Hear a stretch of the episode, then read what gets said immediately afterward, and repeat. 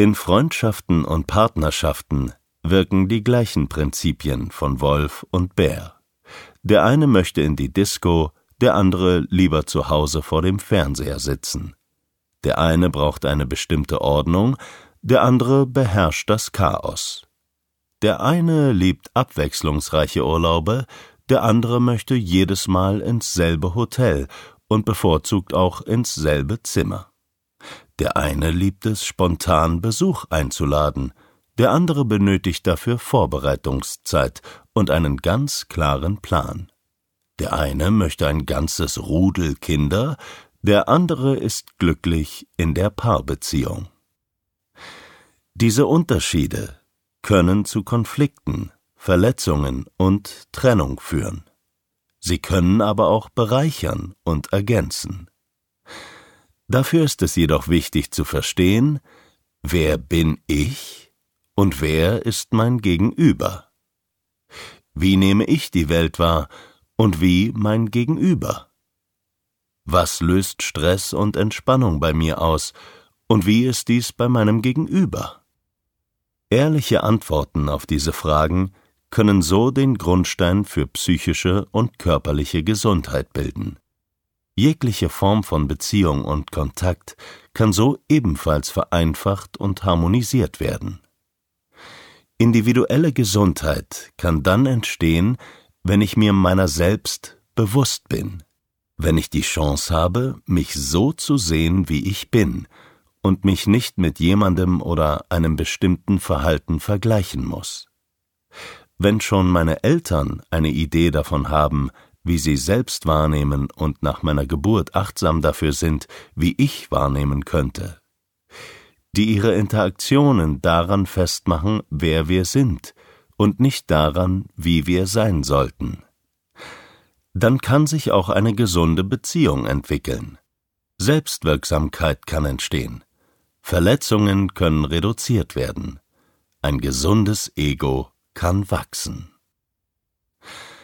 Dafür braucht es eine neue Definition des Begriffes menschliche Norm. Es sollte klar werden, dass wir einzigartige Individuen sind. Eine Normierung begrenzt uns und kann uns nie in Gänze betrachten. Einzigartigkeit kann nicht kritisiert werden. Es fehlt der Bezugspunkt. Diversität und Neurodiversität sind die Begriffe, die uns helfen können, miteinander in Frieden zu kommen. Wölfe und Bären, alle sind einzigartig und okay.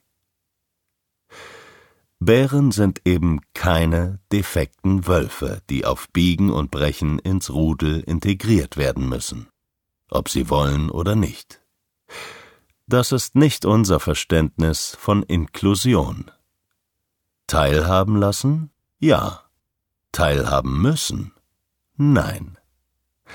Besser ist die Entwicklung entsprechender Rahmenbedingungen und ein tieferes Verständnis. Liebe Bären im Wolfspelz, befreit euch, macht euch nackig, streift den Wolfspelz ab und seid Bär. Und liebe Wölfe, ihr könnt ihnen dabei helfen. Macht die Augen auf. Lasst Bären Bären sein. Es sollte keine zwangsverordnete Deutungshoheit mehr geben, weder von Wölfen noch von Bären. Wir alle tragen beide Anteile in uns, in unterschiedlicher Verteilung. Wir können voneinander lernen.